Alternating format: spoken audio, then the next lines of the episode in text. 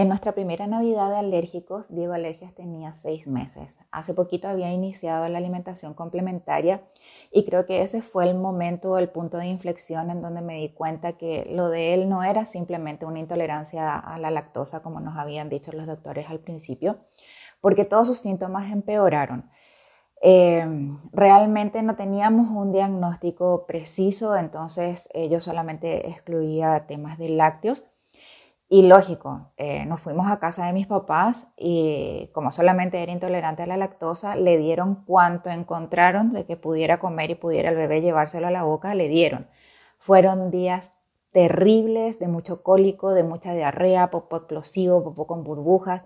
Realmente fue tremendamente frustrante y lo peor es que en ese entonces aún no teníamos un diagnóstico.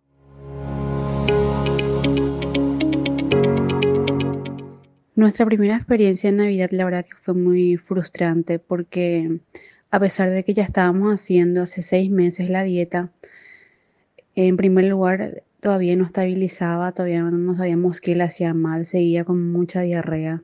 Ya teníamos excluyendo aproximadamente cinco o seis alimentos y me costaba entrar en ritmo con, la cocina con tantas exclusiones. Aparte de todo eso, la comida que yo había preparado aparte con todas las precauciones, sin querer mezclaron con las otras comidas, así que estaba súper contaminado y, tuvimos que hacer compras de última hora para no quedarme sin comer nada más. Comimos prácticamente nada, muy poco, algo rápido y fácil, nada que tenga que ver con Navidad.